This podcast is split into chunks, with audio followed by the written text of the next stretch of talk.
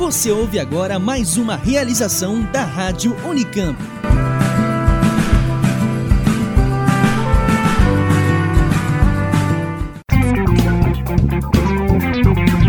Ciência, cultura e tecnologia.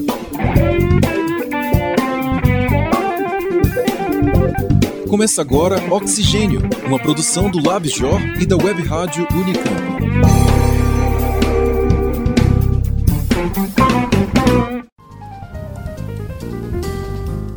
Olá, eu sou Patrícia Santos e este é o último programa Oxigênio de 2016. Eu sou Eric Nardini e dou as boas-vindas a você que nos acompanhou o ano todo ou você que acabou de chegar. Esta é a edição número 31. Esse programa tá cheio de informação sobre ciência e tecnologia para ouvir a qualquer hora, de onde você estiver. Tá curioso para saber o que vem por aí?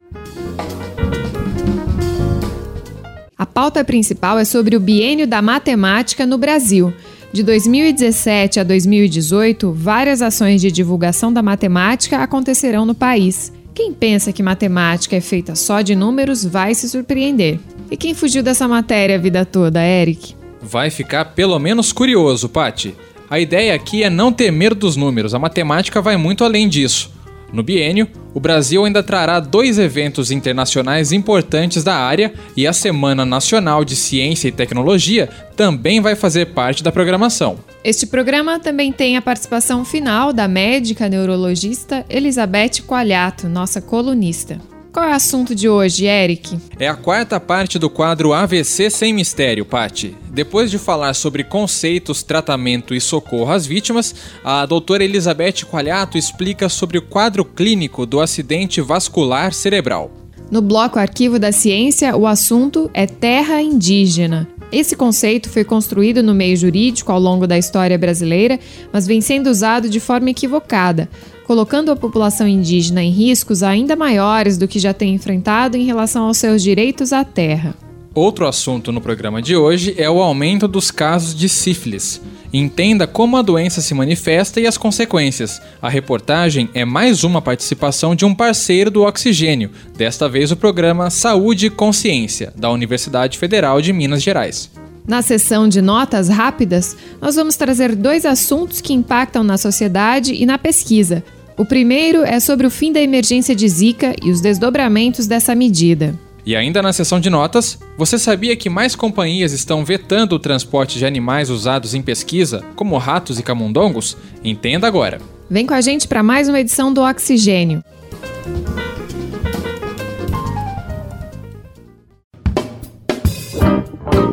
Notas de ciência.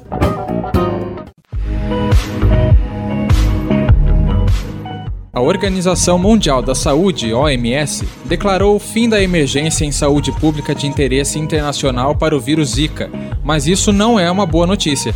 Saiba por que nessa produção de Roberto Takata com a locução de Carolina Neves.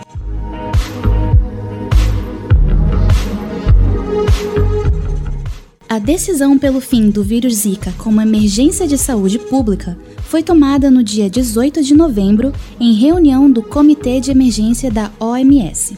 A emergência havia sido estabelecida em fevereiro devido ao aumento de incidência de microcefalia e de síndrome de Guillain-Barré, associada ao vírus Zika. Desde então, esforços de vários grupos de pesquisa estabeleceram que a associação era de causa e efeito, ou seja, que o vírus continuava presente no organismo vários meses depois do fim dos sintomas, sendo possível a transmissão por via sexual, além de por meio de mosquitos de gênero Aedes e vários outros detalhes do funcionamento do vírus e seu espalhamento. Mas o fim da emergência dá-se não pelo fim do problema, muito pelo contrário, é pelo reconhecimento de que a doença e suas consequências deverão permanecer por tempo indeterminado. Dessa forma, o Comitê de Emergência da OMS entende que os esforços internacionais coordenados de pesquisa e medidas de controle não deverão mais ser concentrados, mas sim continuados. Apesar dos avanços, há muita coisa ainda a se descobrir sobre o vírus Zika. Quais são os fatores para que o número de microcefalias causadas pelo Zika seja tão mais alto no Nordeste brasileiro?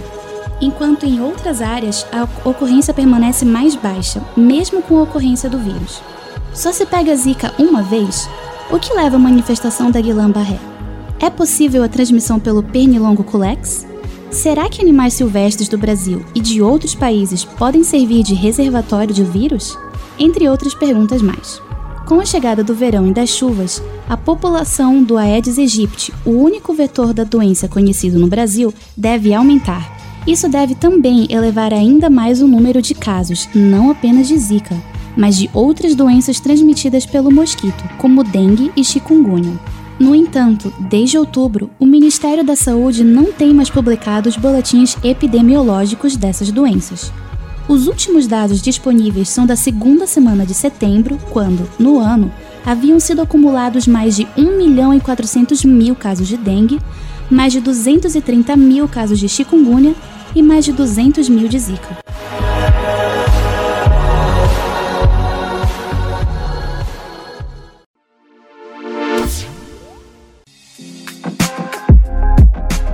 As companhias aéreas têm vetado o transporte de animais para uso em pesquisas, uma atitude que compromete estudos científicos. Conheça medidas recentes desse tipo entre empresas brasileiras e estrangeiras nessa produção de Roberto Takata e locução de Carolina Neves. Em junho deste ano, a Latam anunciou que não iria mais transportar animais vivos, aspas, cuja finalidade de transporte seja para pesquisa e experimentos em laboratório ou qualquer outro tipo de estudo científico.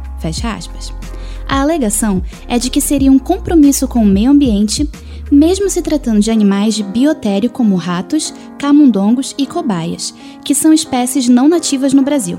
O banimento não atinge o transporte de animais de estimação, para corte e leite ou usados em competições esportivas. Na época, a Federação de Sociedades de Biologia Experimental, a FESB, manifestou preocupação com o prejuízo que poderia haver no desenvolvimento de pesquisas biomédicas e veterinárias. Mas não é apenas por aqui que tais restrições vêm ocorrendo. Desde março deste ano, pesquisadores das Ilhas Canárias enfrentam problemas para obter ratos para os seus estudos. Isso porque a Air Europa e a Ibéria, as duas principais companhias espanholas que fazem a ligação entre as ilhas e a Espanha continental, baniram o transporte de animais de laboratório. A única opção que cientistas canários têm para não interromper as pesquisas é transportar os animais por via terrestre até Portugal e de lá utilizar os serviços da Binter, uma empresa aérea canária. Empresas de transporte de cargas, como a FedEx e a UPS, ambas americanas, também vetaram animais para pesquisa, especialmente os mamíferos, em suas aeronaves e veículos terrestres. Restrição que as duas companhias vêm aumentando desde 2012. A British Airways, que se fundiu à Ibéria em 2011, veta o transporte de animais para pesquisa desde 2005. Essas decisões, embora nem sempre as empresas apontem, refletem as pressões de grupos de defesa de direitos dos animais. Com a ampliação do número de companhias aéreas que aderem ao banimento, a pesquisa biomédica não navega em céu de brigadeiro.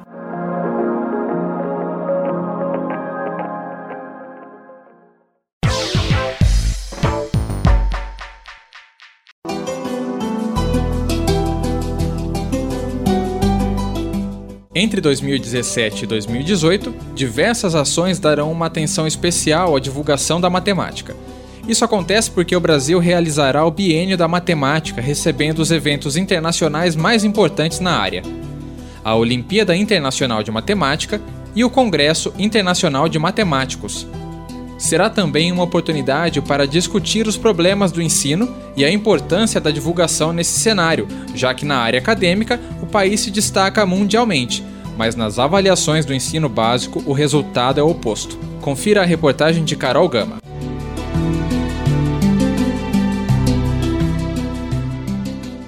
A matemática tende a não ser bem vista pela população em geral. São comuns expressões e comentários de rejeição ao assunto. Complexidade, abstração e dificuldade são alguns dos termos que acompanham a matemática há muito tempo. É possível transformar esse cenário? Como? Essa tem sido uma das preocupações da divulgação científica, da pesquisa e do ensino da matemática. A impopularidade da matemática na sociedade não é um fenômeno recente. Estudos apontam que muito desse desinteresse é decorrente da difícil relação da população com a disciplina escolar, em especial por conta dos baixos desempenhos em exames escolares, que acarretam sentimentos de fracasso e perda de autoestima pelos alunos. No relatório recente do Programa Internacional de Avaliação de Alunos, o PISA de 2015, o Brasil está na posição 63 nos indicadores de letramento em matemática, em uma lista de 72 países e economias participantes. Essa análise da Organização para a Cooperação e Desenvolvimento Econômico, a OCDE, corresponde à capacidade do indivíduo de formular, aplicar e interpretar a matemática em diferentes contextos. Além disso, o letramento em matemática ajuda os indivíduos a reconhecer a importância da matemática no mundo e agir de maneira consciente ao ponderar e tomar decisões necessárias a todos os cidadãos construtivos, engajados e reflexivos. Há estudos, entretanto, que questionam o papel do PISA pela sua abrangência e por comparar países de economias tão distintas. Esse suposto distanciamento entre a matemática e a sociedade é reforçado pelos grandes meios, como os jornais diários. Na mídia, os temas sobre a área são menos frequentes, muitas vezes por opção dos editores. Aparentemente, os assuntos não despertariam interesse do público porque não apresentam utilidades imediatas, como os ligados à saúde, à medicina. Especialistas em jornalismo científico veem essa postura como um equívoco, Somos seres matemáticos e ela está em todas as culturas, pois processos de organização, de classificação, de contagem, de medição, de inferência, tudo isso é matemática. As colunas sobre ciência nos jornais de grande circulação são um retrato desse cenário, aponta Débora Rafael, professora no Instituto de Matemática e Estatística e uma das idealizadoras do Centro de Difusão e Ensino Matemateca, ambos da USP. A Matemateca, como é mais conhecida, foi criada em 2003 e produz objetos interativos que tratam de conceitos clássicos, modernos e de pesquisas atuais na área. A divulgação de matemática no Brasil ainda é bastante incipiente. Tem muito pouca coisa desenvolvida nessa área. Inclusive, se a gente pensar dentro da divulgação científica em geral, a parte que a matemática ocupa é pequena quando não é inexistente. É um campo a ser desbravado, né? Então vamos olhar isso pelo lado bom. Tem muita coisa para ser feita e tem muita, muitos caminhos a serem seguidos. E eu acho que é o povo que se interessar por isso agora que vai dar o tom da divulgação de matemática no Brasil. E eu acho que a gente poderia ser bastante original criar coisas diferentes. O Brasil é um país muito grande, com muita diversidade, então ele traz muita riqueza para o assunto por causa dessa abrangência que a gente teria que ter. Então dá para fazer divulgação de matemática de formas muito diferentes e usando instrumentos muito diferentes e para públicos muito diferentes. Marcelo Viana, diretor do Instituto de Matemática Pura e Aplicada, o INPA, comenta que a divulgação científica é interdisciplinar, com a participação de diferentes profissionais que não seja somente o cientista. O ato de divulgar não se resume ao conteúdo, porque há outras questões envolvidas, como as próprias estratégias de comunicação. Eu participei da Assembleia da Associação Brasileira de Museus de Ciência e é, me parece que, em termos de divulgação científica, o Brasil tem esforços muito meritórios, mas que a matemática está subrepresentada nesses esforços e está subrepresentada também porque nós não temos temos muito poucas pessoas que estejam vocacionadas, treinadas, preparadas, direcionadas para fazer a divulgação da matemática. É um, é um segmento no qual eu acho que o país está precisa trabalhar, precisa produzir, porque só os matemáticos sozinhos não, não, somos sequer treinados para isso, para fazer esse, esse trabalho. E tem, como eu já disse, uma várias componentes né, no, no trabalho da popularização que vão muito além de você saber o conteúdo. Nos próximos dois anos, o Brasil terá como foco essa ciência tão temida. O país será o palco do Bienio da Matemática, sob a organização do INPA, com diversas atividades de divulgação. Além disso, os dois eventos mais importantes na área vão acontecer no Rio de Janeiro, a Olimpíada Internacional de Matemática e o Congresso Internacional de Matemáticos, pela primeira vez trazidos para o Hemisfério Sul. A proposta é que seja um período para colocar em evidência no país a matemática e as dificuldades para divulgar o tema. Será também um momento para destacar as pesquisas desenvolvidas pelos cientistas brasileiros que são referência no mundo. No último Congresso Internacional de Matemática, em 2014, Arthur Ávila foi o primeiro brasileiro a receber a medalha Fields, considerado o Nobel da Matemática. Outro brasileiro, Marcelo Viana, recebeu o renomado prêmio científico francês Louis D, dado pela primeira vez à matemática e a um brasileiro. Nós nos candidatamos para organizar dois eventos. Foram iniciativas mais ou menos separadas, embora as duas envolvam o INPA. É, primeiro foi o Congresso Internacional de Matemáticos, o ICM 2018, que é um evento muito tradicional que vem sendo organizado desde o século XIX e nunca aconteceu no hemisfério sul. Então a gente decidiu apresentar uma candidatura para trazê-lo para o Brasil. Essa candidatura funciona parecido com candidatura de Copa do Mundo e de Olimpíada. Você faz com antecedência, submete ao organismo internacional encarregado, que no caso é a União Matemática Internacional, é avaliada a proposta, a viabilidade, todo tipo de questões, desde apoio das autoridades, o plano financeiro, etc. A, Olimpíada foi um processo parecido com outro organismo que se chama International Mathematical Olympiad, IMO, mas também foi uma candidatura que a gente apresentou e venceu entre outros países. Nunca aconteceu no Brasil antes. O biênio leva o nome do matemático e político maranhense Joaquim Gomes de Souza, pioneiro nos estudos da matemática no Brasil. Carlos Nascimento, em sua dissertação pelo Instituto de Matemática, Estatística e Computação Científica da Unicamp, resgata a vida e obra de Gomes de Souza e pontua a importância dos estudos desenvolvidos em uma época que a educação não era prioridade na província. Em 1850, Gomes de Souza publicava artigos na revista carioca de grande circulação, Guanabara, foi uma lei de 2016 que instituiu os anos 2017 e 2018 como biênio da matemática, homenageando Gomes de Souza. Fiz a observação que entre os dois eventos, entre julho de 2017, que é quando será a Olimpíada, e agosto de 2018, com o Congresso, tem, vai um ano.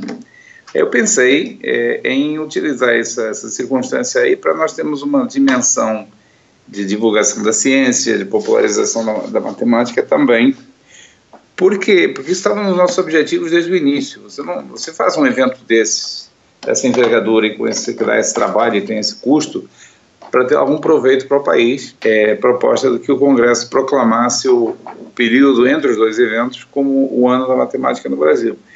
E eles gostaram tanto da ideia que, no lugar de ser um ano, propuseram que fosse dois, para cobrir o ano 2017 e 2018 completo. É claro que, que, que nós aceitamos, mas também aumentou o nosso trabalho, né? Significa que a gente tem dois anos durante os quais é, a gente tem que construir uma, uma agenda de, de, eventos, de iniciativas, além dos dois grandes eventos internacionais que provocaram isso tudo, a gente tem que construir uma programação. O biênio tem início com o primeiro Festival da Matemática, a ser realizado entre os dias 27 e 30 de abril no Rio de Janeiro. Destinado à divulgação para o público em geral, o festival será composto também de propostas previamente inscritas no site do evento. O INPA é, é, é, o Instituto Nacional de Matemática no Brasil. Ele tem uma missão de.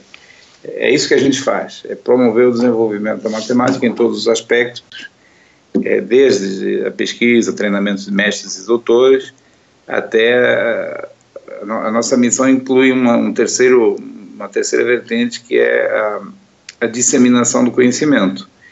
E essa terceira vertente a gente eh, vem eh, ampliando muito. Começou sendo publicação de livros, agora temos produção de materiais didáticos para a educação básica, temos a Olimpíada de Matemática, temos a treinamento de professores. O biênio não se limita à capital carioca, vai abranger todo o país. O objetivo é que ações de divulgação sejam realizadas em outras cidades e estados. A propósito do biênio é também ser um espaço aberto para que a comunidade proponha ações. Para Débora Rafael é uma carta branca, inclusive para profissionais que não sejam matemáticos, mas que atuem nas áreas de educação, de divulgação e afins. Seja você um professor de matemática de qualquer nível, um educador do ensino básico, pode ser um divulgador de ciência em geral, de matemática em particular, enfim, um pesquisador também, né? Seja qual for a sua ligação ou seu interesse com a matemática, propor atividades nessa hora é importante e bacana, né? Então vamos tentar fazer isso. Débora Rafael também comentou conosco um pouco dos projetos em desenvolvimento em São Paulo. A Matemateca, em particular, que é o projeto no qual eu trabalho, nós estamos pensando em fazer algumas atividades. A gente tem uma exposição que fica guardada, porque não tem um espaço disponível para ser exposta na USP, né? Então, sempre a primeira coisa que a gente pensa é: bom, vamos levar a exposição em algum lugar, vamos montar a exposição. Então, essa é, já é uma possibilidade. Agora, mais que isso, a gente está fazendo no início né, de uma parceria com o Centro de Pesquisa em Matemática Aplicada à Indústria. É um CEPID em São Carlos, que se chama SEMEAI, e com, com eles a gente está pensando em fazer uma parceria para promover um campeonato de jogos matemáticos, bastante inspirado num campeonato que existe em Portugal e que lá já está bastante estabelecido, acontece todos os anos e, bom, movimenta muita gente. A importância de divulgar a matemática não é uma necessidade do século XXI. Ainda no século XVI, o matemático inglês Roberto Record escreveu em inglês livros sobre assuntos matemáticos, um feito pioneiro. Até então, livros da área eram escritos em grego ou latim. Os gabinetes de curiosidades dos séculos XVI e XVII também são outro exemplo. Esses espaços agrupavam objetos das mais diversas ordens, alguns com cunho matemático. Nesse período, áreas como astronomia, ciências da navegação, cartografia, artilharia e outras estavam aglutinadas em uma matemática pura ou mista. Já no século XX, há a famosa exposição do casal de arquitetos Imes, Matemática, o Mundo dos Números e Além, montada pela primeira vez em 1961, no então Museu de Ciência e Indústria na Califórnia. Hoje há duas montagens diferentes da exposição, uma no Museu de Ciências de Boston e outra no New York Hall of Science, Nova York. Como disseram Débora e Marcelo, pesquisas e ações sobre a divulgação matemática ainda são escassas. É preciso debater o assunto, principalmente colocando a sociedade como atuante, engajada, detentora de conhecimentos e não como uma tábula rasa que precisa adquirir conhecimentos sobre uma dita ciência tão complexa. Tratar a matemática como algo difícil de ser compreendido pode reforçar o distanciamento e a rejeição da sociedade. Acesse no site do Oxigênio os links para mais informações.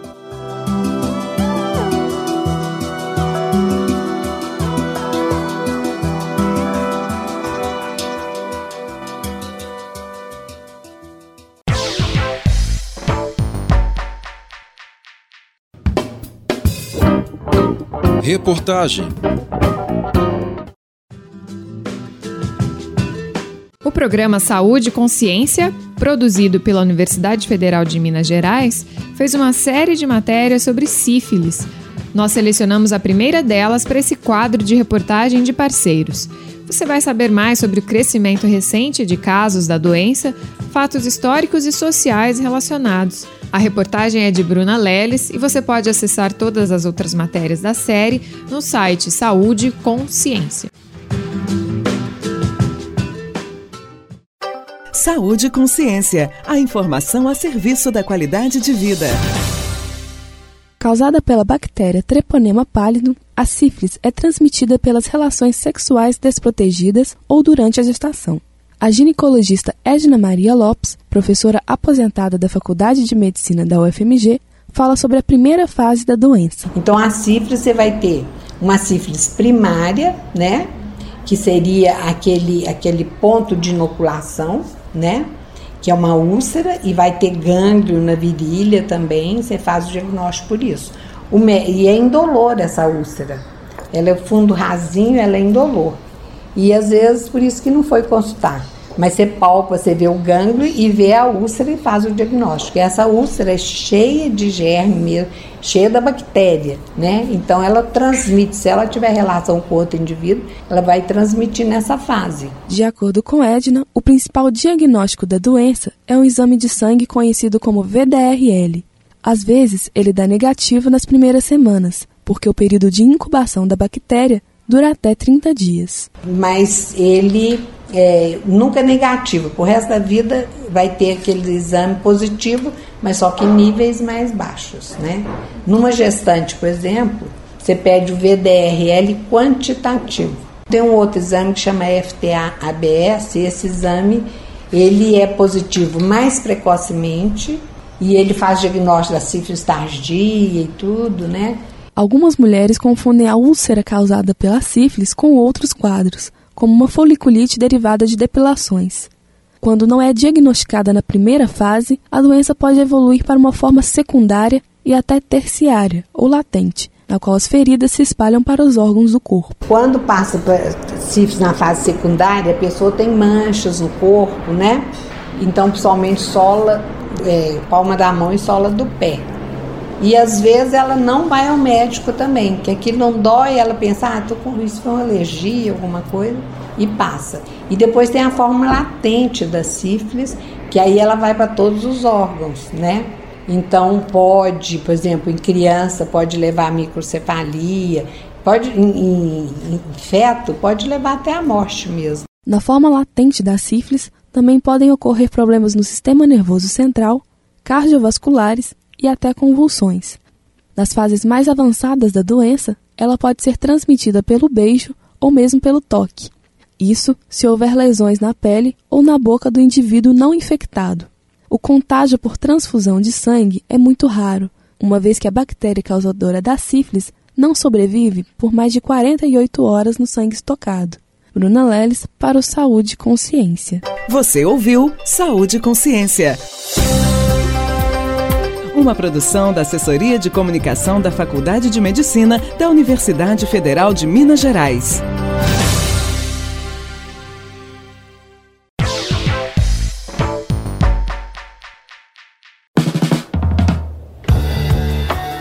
Essa é a última parte da série AVC Sem Mistério. Para encerrar sua participação no programa, a médica neurologista Elizabeth Qualiato fala sobre o quadro clínico do acidente vascular cerebral, também conhecido como derrame. Só que a gente precisa fazer uma correção aqui. No programa anterior, nós anunciamos esta coluna sobre quadro clínico do AVC, mas acabamos mostrando para você o tema socorro à vítima.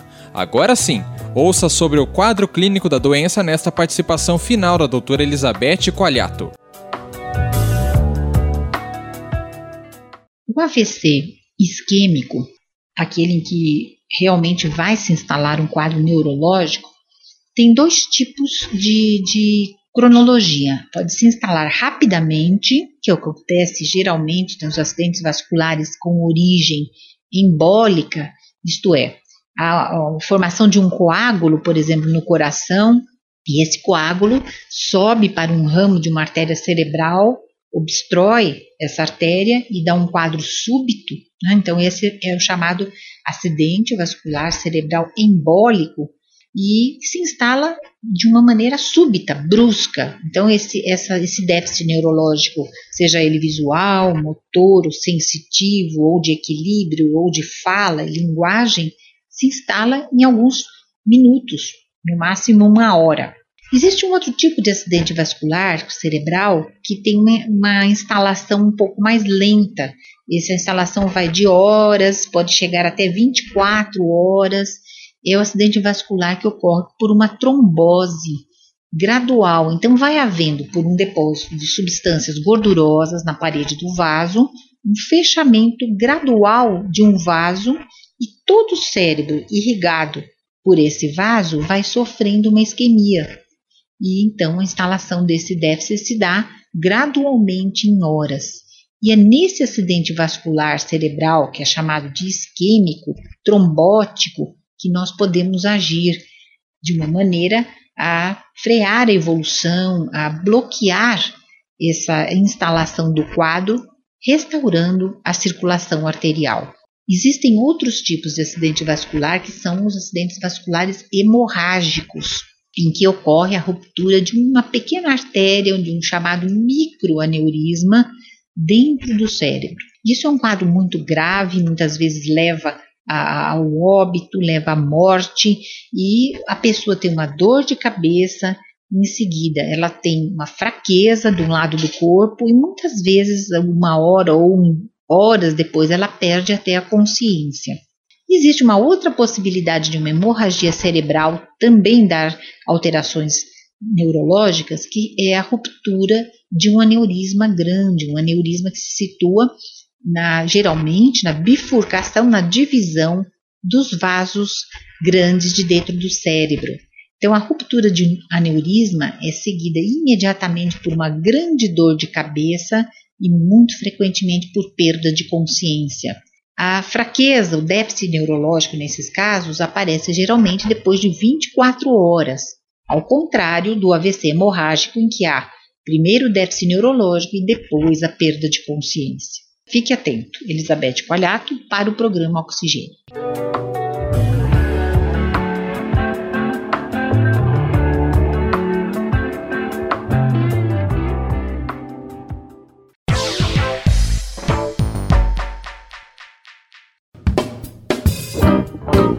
Arquivo da Ciência.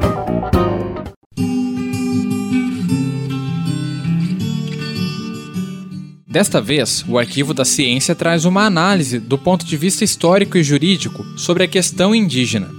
Em artigo, o periódico História traz uma discussão sobre a ideia de terra indígena, como esse conceito se formou na lei brasileira e a importância de ser compreendido para que os direitos da população indígena sejam reconhecidos.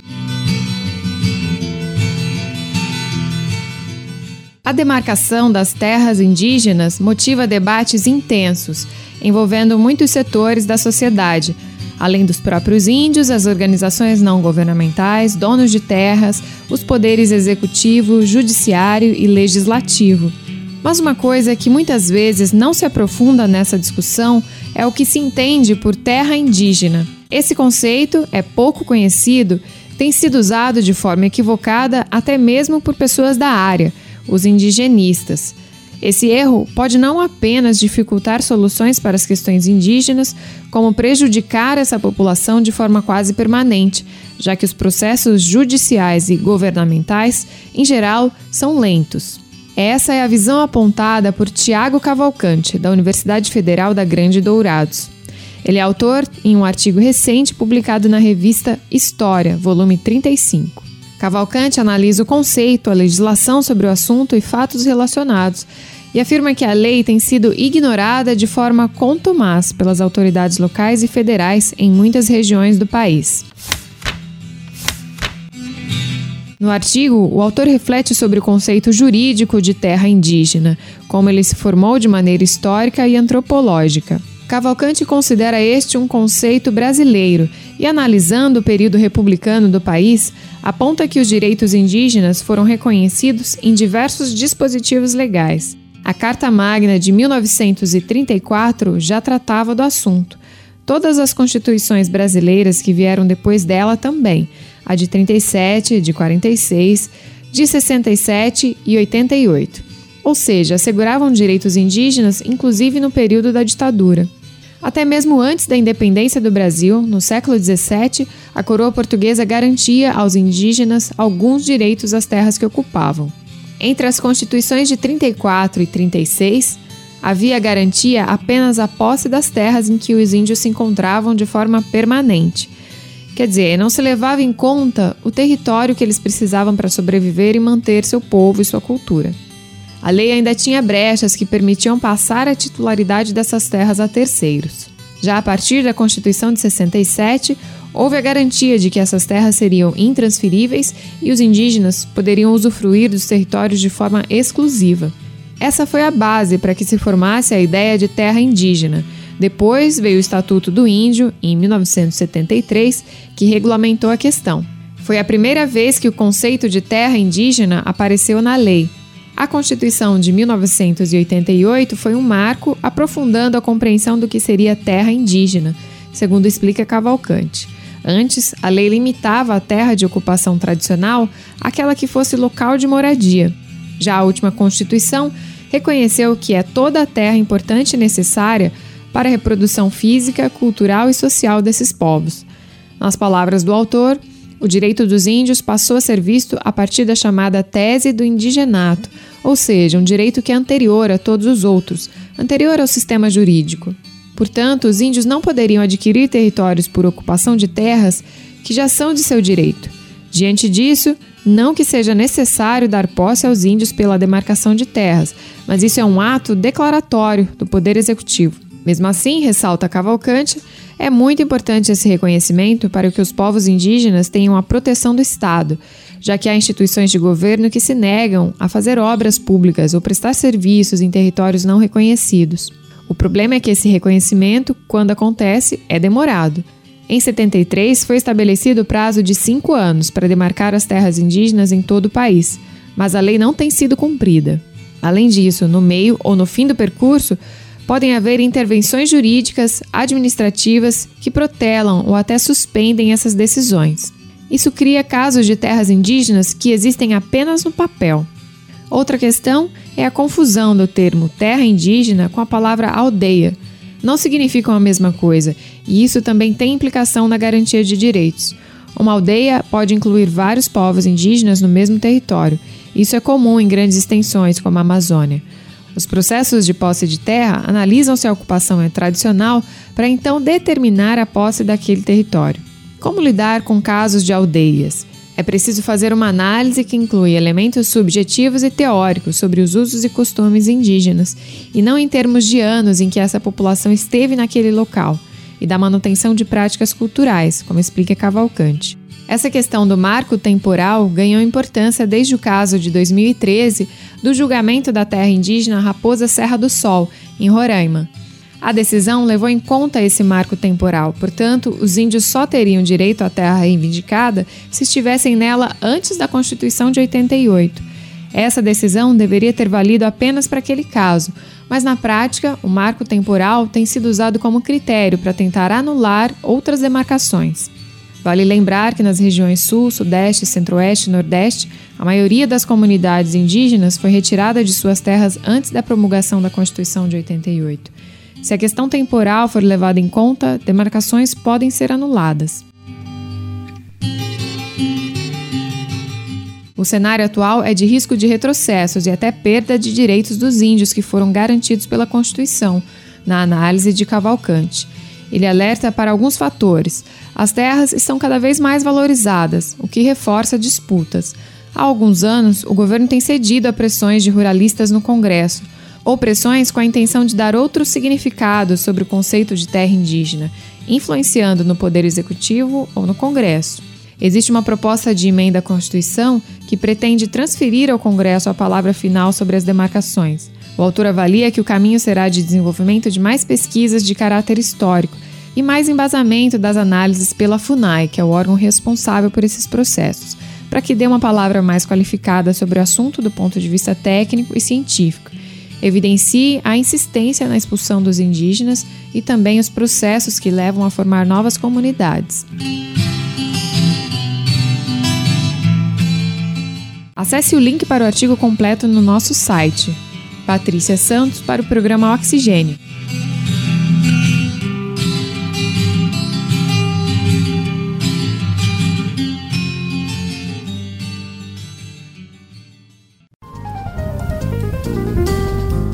Esse foi o último programa Oxigênio de 2016.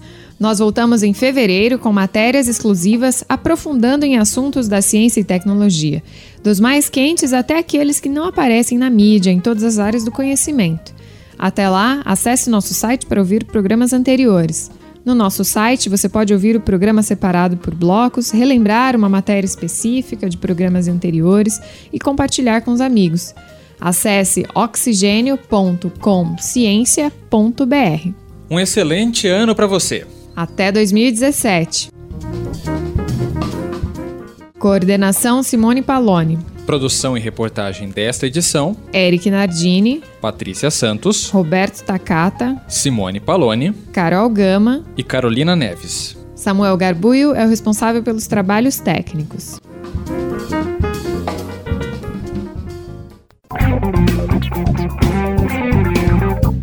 Termina agora o programa Oxigênio, uma produção da equipe do Laboratório de Estudos Avançados em Jornalismo da Unicamp.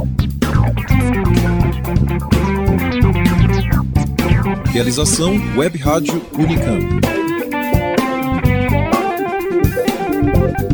Continue com a nossa programação.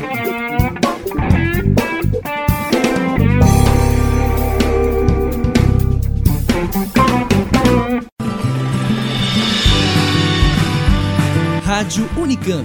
Música e informação para o seu dia a dia.